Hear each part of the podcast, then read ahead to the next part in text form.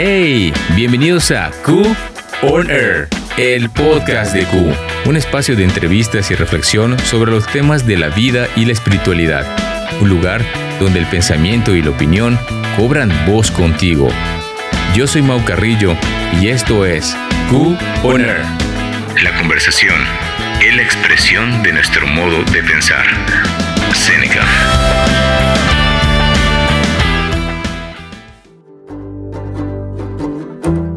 Hola chicos, muy buenas. Estamos aquí nuevamente con una invitada muy especial. Le gusta el senderismo, le gustan las arepas.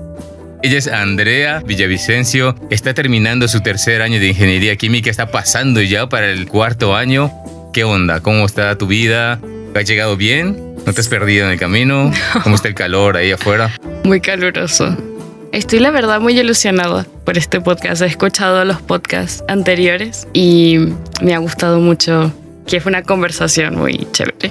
¿Y cómo te sientes con los cascos y el micrófono aquí delante La de ti? verdad es que esto se siente muy producido, ¿eh? o sea, es un, muy, un ambiente muy profesional, la verdad. Pero sabes que este espacio es para ustedes. Así que siéntete cómoda, disfruta y vamos a pasarla bien. Tú eres de Venezuela. ¿Llevas aquí cuánto tiempo más o menos? Tres años llevo. En febrero del 2019. Gracias a Dios que tuve tiempo de conocer Madrid antes de la pandemia. Porque la pandemia fue a finales de ese año. Pero bueno, yo creo que disfruté un poco de Madrid antes de que, antes de que nos encerraran. ¿Cómo fue ese encuentro con Europa? Te lo voy a contar con una anécdota que va a describir perfectamente cómo me sentía yo. Resulta que nosotros llegamos y lo primero que hicimos eh, fue comprar comida porque teníamos que llenar la despensa. Y entonces mi papá me dice, bueno Andrea, vayan y compren tal cosa, tal cosa y tal cosa. Y yo bajé a un día que quedaba en el- justo debajo del, del edificio. Y cuando yo llego allá, yo me quedo viendo todas las cosas y digo, wow. o sea, literal me quedé como cinco minutos perpleja de todo lo que había. Porque claro, justamente nos vinimos, o sea, no sé cómo está Venezuela ahora mismo, pero probablemente no haya cambiado mucho. Pero cuando nos vinimos estaba siendo muy duro estar allá. Había muchos problemas en Venezuela. Y claro, la última vez que yo vi un supermercado repleto de cosas fue, qué sé yo, en mi infancia cuando yo tenía, qué sé yo, 4 o 5 años. Wow. Y entonces, claro, eso fue como, wow, todo increíble. O sea, cuando vimos que teníamos que esperar muy poco para un, un metro o un, un autobús, era como, Más eficiente uy, qué todo". rápido. sí, sí. Y también me, me impactó muchísimo, por ejemplo, que las personas podían caminar por la calle con móviles, con auriculares y no les pasaba nada. La seguridad también. El primer impacto fue ese cuando fui a Callao por primera vez, sabes que tú sales del metro de Callao y ves un montón de pantallas grandes que están allí. O sea, eso para mí fue como, wow, me siento en una película. Y bueno, ya después que pasaron los días y me fui adaptando, pues dije, vale, este va a ser mi nuevo lu- lugar. Esto va a ser normal en algún momento para te mí. sentías contenta, ¿no? Sí, claro, me sentía contenta, pero también pensaba, ¿cómo me gustaría que mi mamá o mi familia pudiese vivir estas cosas conmigo? Mm. Y que ellos pudiesen también sentirse con la seguridad y con la tranquilidad que... Pues tu madre se quedó ahí, Sí, ¿no? mi mamá está en Venezuela todavía. ¿No te pasó por tu mente antes la posibilidad de venir a España? Para nada. O sea, cuando estaba más pequeña, para el único lugar donde yo me imaginaba salir era para Disney en Orlando, Florida, porque yo quería ir a Disney, ya Ajá. está. Pero claro, luego cuando entré a la universidad y vi que era muy difícil la situación en la universidad, no estábamos en las mejores condiciones de estudio, o sea, habían muchos problemas en la universidad por muchas protestas. ¿Pero Eh, protestas de, en qué sentido? ¿De los estudiantes o de los de los profesores? estudiantes y profesores en contra del sistema, del gobierno. ¿Estaba afectando de qué manera? Por ejemplo, mm, había veces en donde tenía que ver clases sentada en el piso, porque no habían asientos donde sentarse. Las condiciones de la universidad fatales, no había un baño donde tú pudieses hacer tus necesidades, no, cero, nada. La inseguridad, o sea, increíblemente, podíamos estar viendo clases y de repente llegaba alguien, un hombre, y nos quitaba todas las pertenencias. ¿Entraban a, Entraban a la, a la universidad y de pronto asaltaban? Sí, era muy difícil. Hay muchas cosas muy feas que pasaban en la universidad. ¿Qué te hizo estudiar ingeniería química? A ver. Siempre has sido muy de física, química No. y todo eso. A ver, en el bachillerato me fue muy bien en general. Pero también es que tenía que mi mamá es maestra. Entonces tenía que cumplir Uy. ciertas expectativas. Y mi mamá siempre estuvo ahí como con nosotros. Bueno, mi papá también, ¿no? Pero mi mamá siempre estuvo como, bueno, tienen que ser buenos estudiantes para que puedan entrar a la universidad y estudiar lo que a ustedes les guste, no sé qué. A mí se me daban bien la biología, la química, la matemática, pero no era algo que yo creía que me gustaba, en realidad. Yo quería estudiar medicina. Gracias a Dios no estudié medicina. ¿Te gusta la sangre? ¿Te gustan las No, heridas? Sí. Ahora mismo veo sangre y me mareo. Para entrar más fácil, entre comillas, a medicina en mi universidad, tenía que buscar una carrera que tuviese la parte básica parecido para poder entrar a medicina. Ujú. Y como la parte básica de ingeniería química, bueno, sí son las matemáticas, pero también está química, química orgánica, química analítica, y eso también se ve en, en medicina. Entonces yo dije, bueno, nada, yo entro por ingeniería química y ya luego me cambio.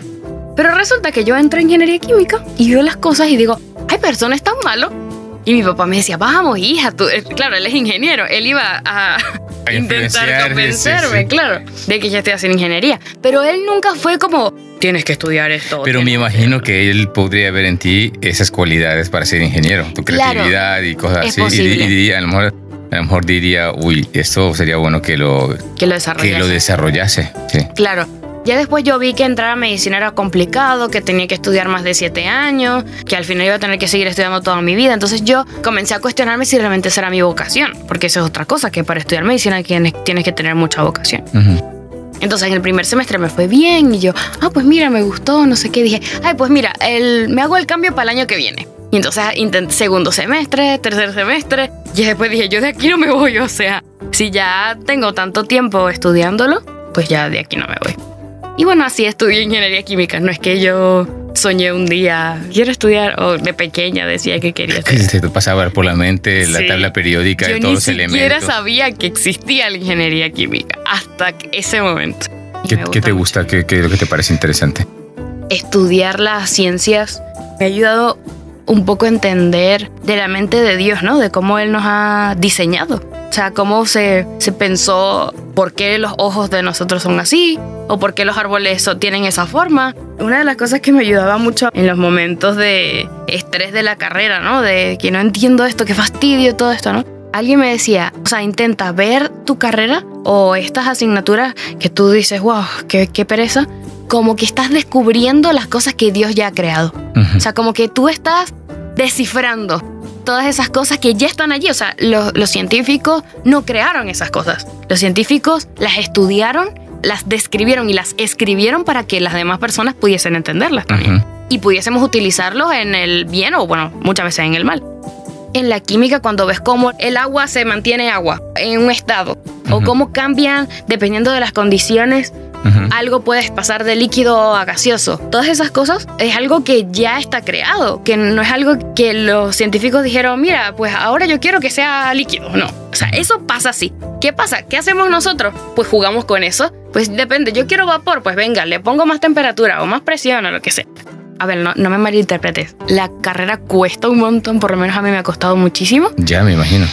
Y he sufrido bastante también. Me he sentido muy frustrada, sobre todo este último año, porque son cosas difíciles de entender. O por lo menos para mí. O sea, hay gente que se le da súper fácil y que, ah, bueno, sí, eso es así, ya está. ¿Y qué cosas te ayudan a afrontar esos tiempos difíciles en tu carrera?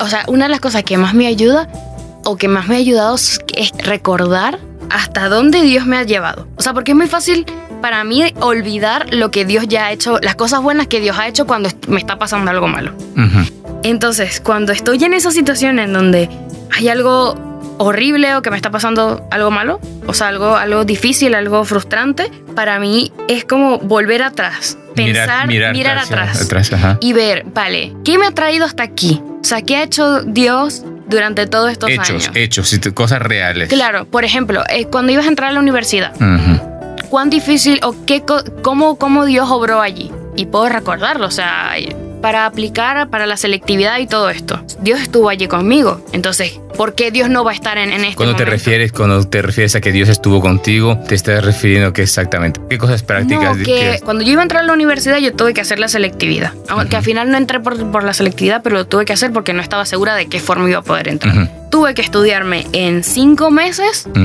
lo que aquí en España la gente se estudia en un, en un año y fue muy intenso. Necesitaba de la fuerza de Dios para hacerlo porque era algo que incluso las- los profesores que me estaban dando clases me decían, a ver, inténtalo, pero es bastante difícil, es muy poco probable que apruebes ese examen porque es muy difícil. Y además se están sumando muchas cosas. Cambio de, de cultura, el estar lejos de tu madre y todo esto, ¿no? Y no habías vivido mucho tiempo con tu papá, no habías convivido tanto con tu papá. Claro, entonces eran todas cosas nuevas, porque, exacto, no había convivido con mi papá, estaba entrando en un nuevo seno familiar, porque estaba, estoy viviendo con su esposa, eran muchas, muchos cambios. Y en medio de todos esos cambios, pues tenía que echar para adelante. O sea, no, Echar no tenía, no tenía otra opción. ¿Recuerdas en ese momento qué cosas te, te ayudaron para echar para adelante? O sea, simplemente tengo que echar para adelante. No, no, no, mi mamá, o, o sea, orábamos mucho por esa situación porque Dios me diese fortaleza. Tenía que recordar las promesas de Dios, tenía que pensar en que... Y no hacerlas importa- vivas, no solamente pensarlas, ahora ya ponerlas en práctica. Claro, ponerlas en práctica, en de cada día pensar, ok, señor, mira, tú creaste la matemática y tú sabes esto, por favor, necesito entender esto, no puedo.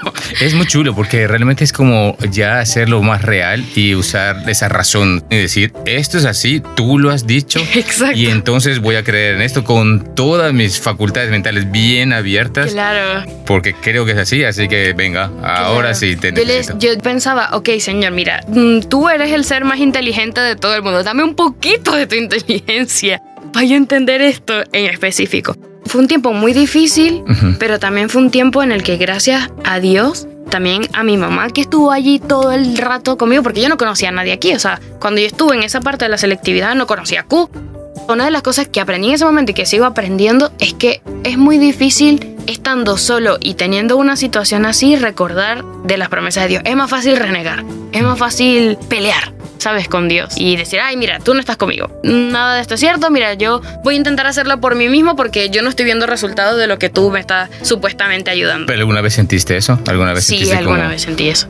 Y sobre todo este último año fue difícil. En muchos momentos peleaba, entre comillas, con Dios por decirle, ¿cómo es posible que se supone que yo soy tu hija? Se supone que tú estás conmigo, entonces ¿cómo es posible que yo, que intento buscarte y no sé qué, eh, me esté yendo tan mal?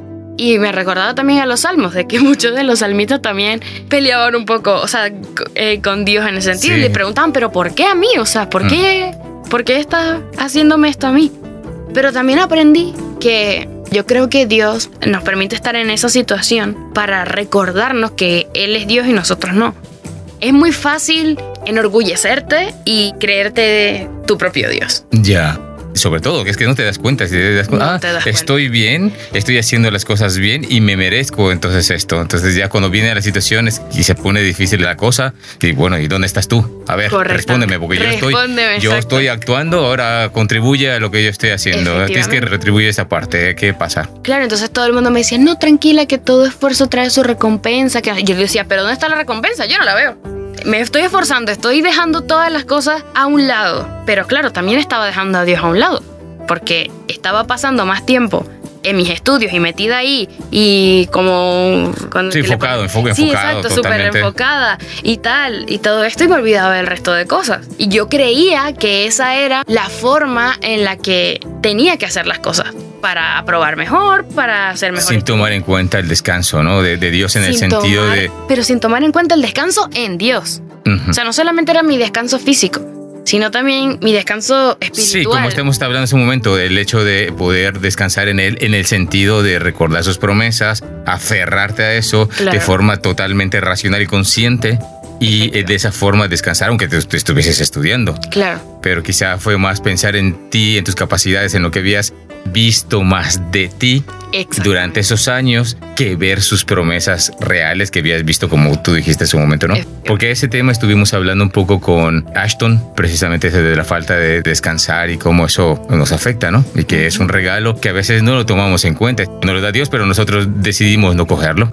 Ese es el tema, que tú quieres controlarlo todo. O sea, yo quiero controlarlo todo. Yo quiero tener control de mi conocimiento, quiero tener control de, de mis notas, quiero tener control de todo. Yo me sentía culpable si yo hacía otra cosa que no fuese Estudiar estudiar. es más que eso, es más el hecho de poder romper con todo el ritmo de la vida, ese ajetreo, ese estrés, ese afán. Y dedicar ese tiempo. Y, después dedicar ese tiempo a simplemente recordar de quién va toda esta cosa del mundo, de la creación y de nuestra propia vida, ¿no? Como decías, ¿quién es el ingeniero que está detrás de todo esto? Correcto. ¿Quién es el que sustenta todas esas cosas y descansar en eso y como refrescar nuestra, nuestra mente y nuestro corazón en ese sentido, ¿no? Lo que aprendí, como te dije, es que necesito buscar al Señor en cualquier situación y también el rodearte de personas que te recuerden en esos momentos las promesas de Dios y lo que Él dice en su palabra, porque es muy fácil olvidarlo. Recordar las promesas de Dios y los hechos de Dios es algo que lo vemos en la Biblia desde el principio, muchísimos años antes de Cristo, cuando Dios hace cosas milagrosas y le dice a su pueblo a través de Moisés, tenéis que construir estos monumentos que representen lo que he hecho, que han pasado cosas reales, que ha abierto un mar, ha hecho que ustedes puedan vencer a tal ejército pero necesitan recordarlo. Entonces tenés que construir esto no por mí, por ustedes, porque necesitan recordar estas cosas. Y aún así el pueblo de Israel olvidaba cada dos por tres. Claro, y entonces muchas veces caemos en, ah, pensar, mira cómo el pueblo de Israel es fatal, mira cómo se portaba. O mira el, mira el rey tal, o el rey David, mira, pero si el rey David, el que más ama, ha llamado el pueblo judío, ¿cómo puede ser que cometa tantos errores o que dude o lo que sea, no sé qué, cuánto? Pero nosotros somos así, o sea, el pueblo de Dios es el reflejo de la humanidad, de nuestro corazón, ¿no? Somos calcados. entendemos cuando, cuando escuchamos o leemos esa parte de la Biblia, identificarnos más con la parte de, oh, sí, fue fiel al Señor, hizo todo. Pero la mayoría del tiempo, y muchísimas veces, no somos ese pueblo eh, que responde, que responde al llamado de Dios o que no olvida su promesa. Todo lo contrario. Y nosotros somos iguales. En lugar de descansar en Él, pues buscamos en nuestros propios logros, en nuestra propia confianza, en nuestras mismas capacidades y así. Somos limitados. En fin, vamos a cambiar un pelín de tema. ¿Qué cosas aprecias de España? Porque ya has dicho que te llamó la atención cuando llegaste, la seguridad. Ahora que ya llevo más tiempo viviendo aquí, una de las cosas que aprecio mucho es que, o sea, mis compañeras de la, universidad, por ejemplo, mm. que todas son españolas, han sido como muy receptivas conmigo. O sea, me he sentido como muy... O sea, me he integrado muy bien con ellas y he disfrutado mucho como aprender también de su cultura, ¿no? Y que ellas estén abiertas a, aprender cosas de la mía. Y eso es algo muy bonito cuando estás en un país que no es el de donde tú naciste, ¿sabes? Porque te hace sentir más en casa o por lo menos más, más a gusto. Más interesante, ¿no? Porque también si, te preguntan y así, claro, tienes algo, algo, que aportar también. Correcto. Y eso, es, eso ha sido muy chulo. Y otra cosa que, que me gusta mucho, pero ya más hablando de la cultura española, es como la libertad que tenemos aquí en España. Puede verse la libertad desde una parte mala y una parte buena. Pero para mí, por ejemplo, no sé si en México, pero en Venezuela y en muchas partes de Latinoamérica, bueno, en todo el mundo, pero específicamente ahí es como que hay mucha presión en las chicas de que tienen que verse de una forma en específico, de que tienen que vestirse así, tienen que estar siempre bonitas, arregladas, vestirse de esta forma porque si no van a lucir más viejas o más jóvenes o muy, ¿sabes? Como que siempre está esa presión. Y yo de pequeña y de adolescente sentía como esa presión y tenía mucho complejo con mi cabello, porque mi cabello era rizado y entonces eso era pelo malo. En Venezuela eso es pelo malo. No hay belleza en el cabello rizado. tienes que alisártelo porque si no, mm, se ve feo. Y claro, cuando llego aquí a España es todo lo contrario en ese sentido. Aquí a la gente te ve con, un, con el cabello ahí todo rizado y, y voluminoso. Y ay, qué bello tienes el cabello. O, por ejemplo, si yo no quiero vestirme con ropa ajustada y yo quiero vestirme con vestidos holgados, me puedo vestir y la gente no va a estar ahí diciéndome, ay, pero qué vieja te ves, o, ¿sabes? Entonces, esa parte sí me gusta mucho porque, como que, bueno, a ver, aquí también se siguen estereotipos y, y la gente, o sea, la sociedad no está exenta de ese tipo de cosas, ¿no? Pero por lo menos en la universidad, que es uno de los lugares en donde más pudiese yo estar expuesta a ese tipo de cosas, nadie está pendiente de cómo te vistes o de lo que luces o del color de tu cabello o nada de eso. Cada quien va a lo, a lo suyo y si quieres ser mi amigo, pues eres mi amigo y ya está y no tienes esa situación. Ah, una de las cosas que me pareció curiosa, que me gusta, en Venezuela se asocia la cerveza y los bares como con gente borracha y sabes, como de la mala vida, no sé. Sí, sí, sí. Como gente que vaya a ahogar sus penas en el alcohol, Ya. básicamente. Pero aquí en España no se acerca a eso. O sea, los bares realmente son lugares donde tú te sientas a hablar, a comer o a, a picar, ¿sabes? Y te tomas tu cervecita, tu Y te tomas la cerveza. Y la cerveza aquí en España Es es rica, sí, es rica. Pero que es algo que es muy normal y común tomar vino, tomar cerveza en el- cualquier eh, reunión, ¿sabes? Y no tienes que estar borracho, ¿sabes? No tienes que llegar. Es más, yo, por lo que he visto, muy pocas veces, bueno, a menos que la gente salga de fiesta y se vuelva loca, pero no es como que tú sales a un bar para emborracharte. Ese no es el propósito. O sea, la gente puede estar sentada en un bar con una cerveza mm, durante tres horas, una cosa así, tomando de sorbito la cerveza. Sí. Y no tiene que estar borracha. Pero sí hay gente borracha, obviamente. No se asocia la cerveza y el alcohol como que gente que está alcohólica, ¿sabes? Y eso fue impactante, porque claro, yo le decía a mi, a mi familia, ah, no, bueno, sí, es que fui a un bar a tomarme una cerveza. Y mi familia, ¿qué? ¿Qué estás tomando, Andrea? Ay, Andrea, con una preocupación. Y yo, no, no, que eso es normal aquí, o sea, que no me estoy, no me estoy perdiendo, tranquilo, ¿sabes? Y eso es algo muy curioso que, que hay aquí en España. Tú puedes quedar con alguien y con amigos y no te están diciendo, venga, venga, otra más y otra más. Exactamente, Eh, no sé qué, si no lo tomas es porque no sé qué, no sé cuánto. Incluso puedes decir, no, no, voy a tomar un refresco, voy a tomar una agua mineral, no pasa nada. Claro. Es más relax, es Sí, como que respetan mucho esa- res- sí. ese espacio. ¿Cómo te influye el cambio de la cultura? ¿Cómo crees que te ha afectado de alguna manera positiva, negativa? Como...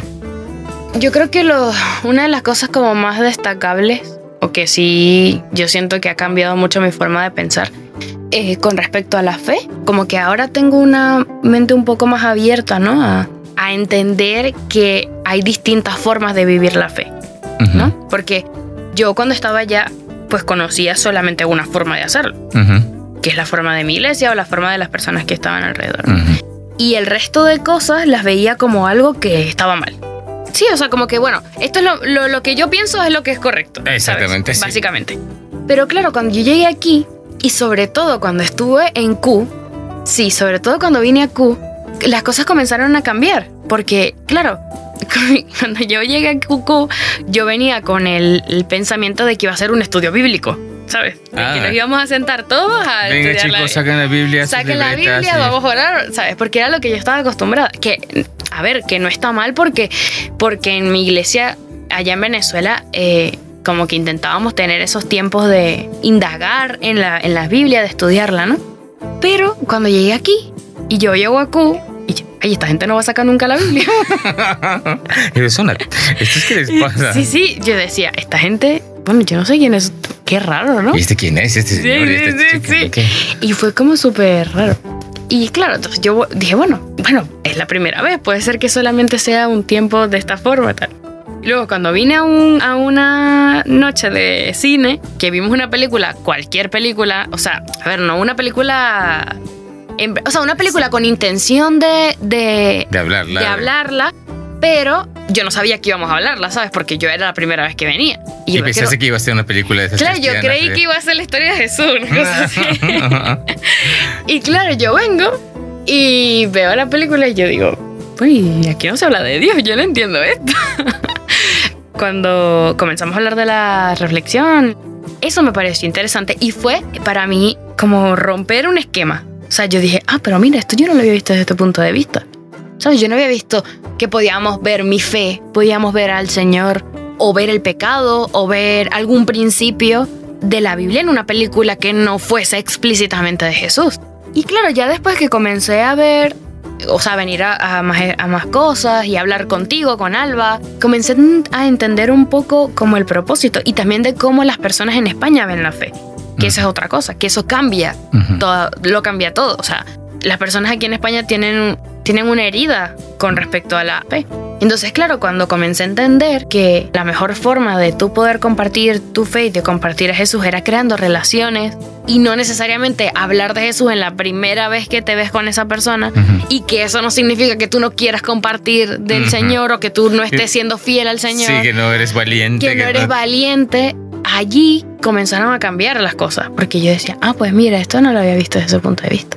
Y cuando yo veía que en Q venían personas que tenían pensamientos diferentes a nosotros, unos venían de trasfondos católicos, otros no querían ser católicos o sí, otros querían ser, otros no creían en nada, otros sí creían mucho, otros, ¿sabes? Como que cada uno venía de un trasfondo diferente y que todos pudiésemos estar en un mismo lugar y que sobre todo las personas que tengan una eh, un pensamiento diferente o una creencia diferente a la cristiana quisieran estar con nosotros, porque esa es otra cosa. Ya. Que muchas veces nosotros los cristianos somos como muy de no, no, no, no me puedo juntar contigo porque tú no eres cristiano. Sí, en nuestra burbuja, ¿no? En nuestra burbuja, todas esas cosas comenzaron a cambiar.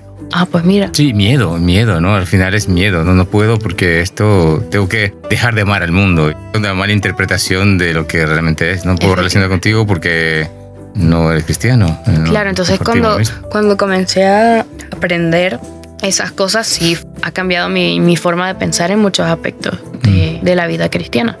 Otra de las cosas como que ha influenciado o que, que me ha impactado, ¿no?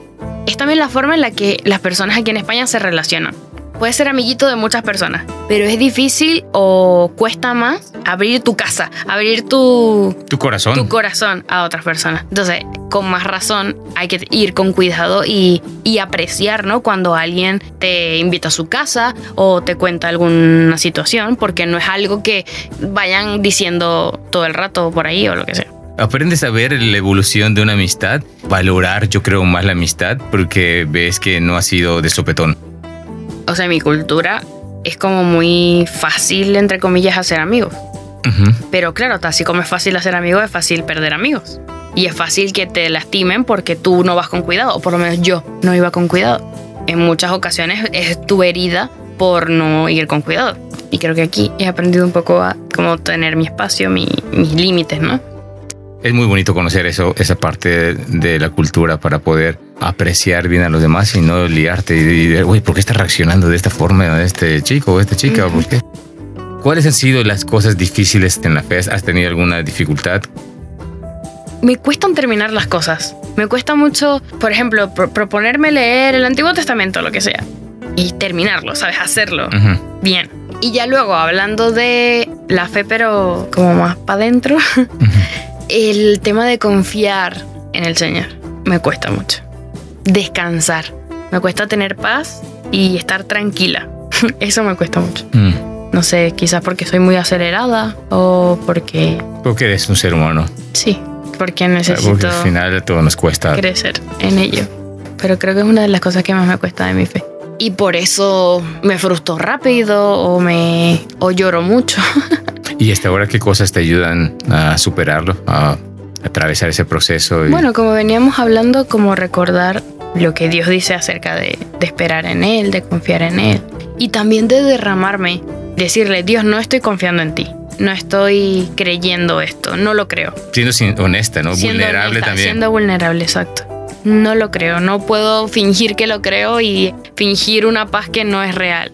Ayúdame porque no lo, no lo siento de esta forma o de otra forma.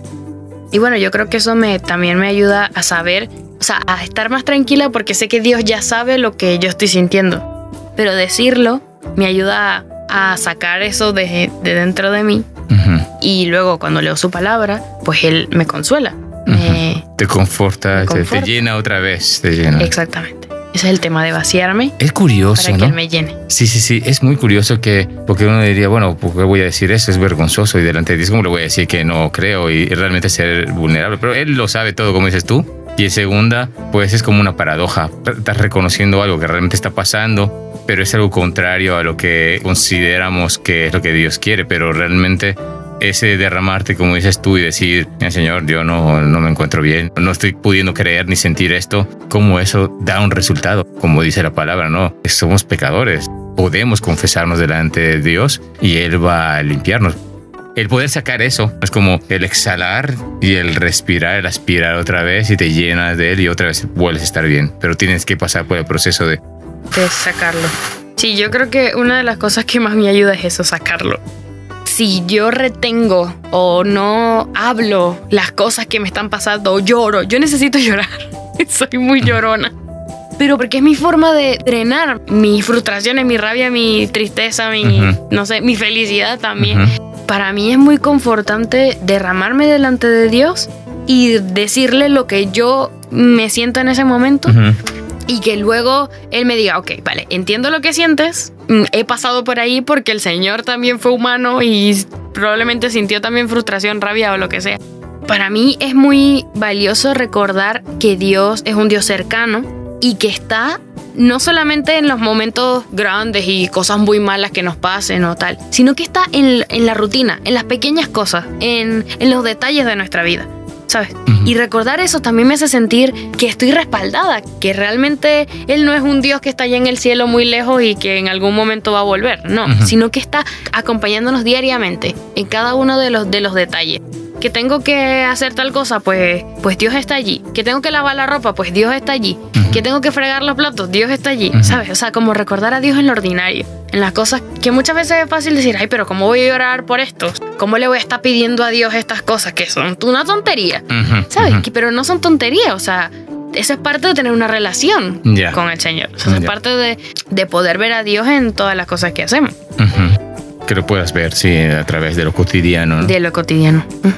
Porque muy pocas veces se abre el mar rojo. Claro, exactamente. Pero sin embargo ocurren muchísimos milagros y alrededor nuestro y como decías tú en un principio, hay tantas cosas cuando ves la química, cuando ves a los seres vivos, cuando ves biología y todas esas cosas, cómo ocurren las cosas. Hay tanta inteligencia, creatividad y tanta ingeniería detrás, tanta perfección en los organismos. Esto sin duda es obra de Dios. Cómo funciona nuestro ojo, cómo funcionan nuestros sentidos y todo nuestro organismo, los pequeños seres y todo esto que es vida cómo funciona este micrófono. Todas esas cosas que parecen cosas que no son demasiado espirituales porque es algo que ha sido creado por el hombre, también está Dios detrás de eso. ¿Quién le dio la inteligencia al hombre para que pensara en eso? Al final el Señor está detrás de, todas esas cosas. Yo le pido mucho al Señor que me ayude a ver esas cosas, porque ahí es donde está, encuentras gozo también en tus tareas diarias, encuentras gozo en... El asombro, también el asombro. exacto, el asombro. Eso es muy valioso y eso también como que alimenta nuestro espíritu, y nos hace estar gozosos en medio de las tribulaciones. Me gusta mucho cuando uno está cerca del Señor y cuando está viviéndolo en lo cotidiano, uno se da cuenta de que lo está viviendo también por la capacidad de asombro y de como de inocencia, casi como un niño, y te permite disfrutar las cosas y confiar. Estás confiando, estás en tus cinco sentidos, que estás disfrutando de la vida y de las pequeñas cosas y como viviendo más el presente, en el aquí y en el ahora. Correcto. Viendo fluir la vida con toda su potencia los Q-Brunch, los tiempos de reflexión de Q, cómo crees que te han ayudado o aportan en tu vida y cómo también en los demás que ves que, llegan, porque llegan chicos que de pronto es su primera vez. Algo que me gusta y que pasó en el último Q-Brunch al que fui es que colocan como varias frases que tienen que ver con el tema que queremos tocar, pero que no son de la Biblia. Sí, diferentes pensadores. pensadores, no sé qué. Y luego colocan algunos versículos de la Biblia y hablamos de eso, de, de, qué es lo que Dios piensa. Y en estos días estábamos hablando, creo que de justo de la confianza o algo así. Y había uno en el que yo no estaba de acuerdo porque decía algo ahí súper loco. Una frase, una frase. Sí, una frase. Y entonces eh, yo digo, le digo a Alba, Alba, pero esto no, me, esto no tiene sentido. Y me dice, sí, ya sé, lo puse a propósito a ver qué decía. Claro, es como las preguntas capciosas de los exámenes. Exacto, y yo le digo, pero en esto no estoy de acuerdo, esto no tiene sentido. Y Alba, sí, sí, es que justamente lo puse a propósito. Y yo, mmm, nos estás ahí pillando con, con las preguntas. Pero sí, o sea, me, parece curioso eso porque también hay como esas dos partes, ¿no? Muchas de las cosas que los pensadores o estas personas han pensado tienen su origen en, Dios. No es que a ellos se les ocurrió de, una forma, pero que Dios también ha puesto eso en ellos. O sea, el, el de la idea principal fue Dios y está escrito en la Biblia. Y al final todo proviene de Él. Entonces, eso me gusta mucho de los tiempos de reflexión y también utilizar las imágenes para pensar en las cosas buenas o malas que te hayan pasado. También ayuda mucho a, bueno, también a plantearte, porque muchas veces pasa la semana y yo, bueno, lo que pasó, pasó, ya está, ¿sabes? Pero ese momento de poder pensar, detenerte y decir, vale, ¿qué ha pasado? ¿En qué cosas puedo mejorar? ¿O en qué situación Dios ha estado conmigo y yo no me había dado cuenta? ¿Cómo te sientes ahora antes de hacer el camino? ¿Qué, qué piensas del camino? ¿Qué expectativas tienes del camino? Tengo un poco de miedo porque, a ver, yo no soy muy deportista, entonces tengo miedo como de pasarla mal porque esté demasiado cansada, o sea que obviamente voy a estar cansada. Mi expectativa es que yo pueda hacer. el Sobrevivir. Sobre- sobrevivir, pero también que disfrute, ¿sabes? El proceso. O sea, yo quiero disfrutar del dolorcito en las piernas, quiero disfrutar del cansancio, quiero disfrutar de todas esas cosas. Pero claro, me da cierto miedito de que no sé, que vaya a ser una ampolla y vaya a pasar todo el día con. un Va a ser guay, va a ser guay. Depende de con quién hable, porque yo hablo contigo y me dices, sí, eso va a ser muy guay, no sé qué. Y después hablo con otra persona y me dice, uy, bueno, tienes que tener mucho cuidado porque soy muy duro. Y yo, "Uy, tengo miedo. Sí, pero también hay momentos que lo que dices tú, el dolor de las piernas, pues duele. Es que es una combinación, porque hay momentos que estás súper cansado, pero también estás pasándolo bien. Mm. Es una mezcla de estar en otra onda, pero también buena compañía, estás hablando, te estás divirtiendo. Estás fuera de tu rutina. Y, al final lo chulo es que cuando terminas todo dices, wow, una sensación de lo logré, a pesar de todo, lo logré. Es que es chulo porque es afrontar la incertidumbre, como en la vida. Eso, eso siento, incertidumbre. ¿Nervio? No en el sentido de que me paralicen ni nada, sino de lo desconocido, de no sé cómo va a ¿Y ser. dónde vamos a comer? ¿Y qué vamos a hacer? ¿Qué vamos a hacer? dormir? Claro, yo no sé cuántas veces le he preguntado a ustedes dónde vamos a comer. Yo primero pensaba que no estaba incluida la comida y que también tenía que buscar dónde comer. Pero claro, ya después que dije, ah, bueno, ellos se encargan de, yo no sé, lo que me den me lo tengo que comer, ya está. Bueno, cuando estemos ahí va a ser literalmente así. Con el hambre que Cuando- el a hambre que tener. vamos a tener, lo que sea, pero se suele comer bien. Ya, ya. Eso, yo confío en ti, man. Se suele, se suele comer rico, rico. Ya confío. Pero bueno, eso me, me entusiasma mucho. Estar toda una semana juntos de mañana, tarde y noche. Va a estar chulo. Va a ser muy, muy guay. Va a ser muy guay. Así que luego hablaremos después del, camino. Muchas gracias, Andrea, por visitarnos, por estar aquí y por contarnos esas cosas divertidas, chulas. Ay, gracias a ti por invitarme, Mao. A ver, cuando, Por hacerlo tan ameno. cuando quieras, estás bienvenida aquí. Sabes, como hemos dicho en un principio, este lugar es para vosotros. Gracias, chicos, por escucharnos. Gracias por eh, permitirnos estar con ustedes este tiempo, este ratito con ustedes.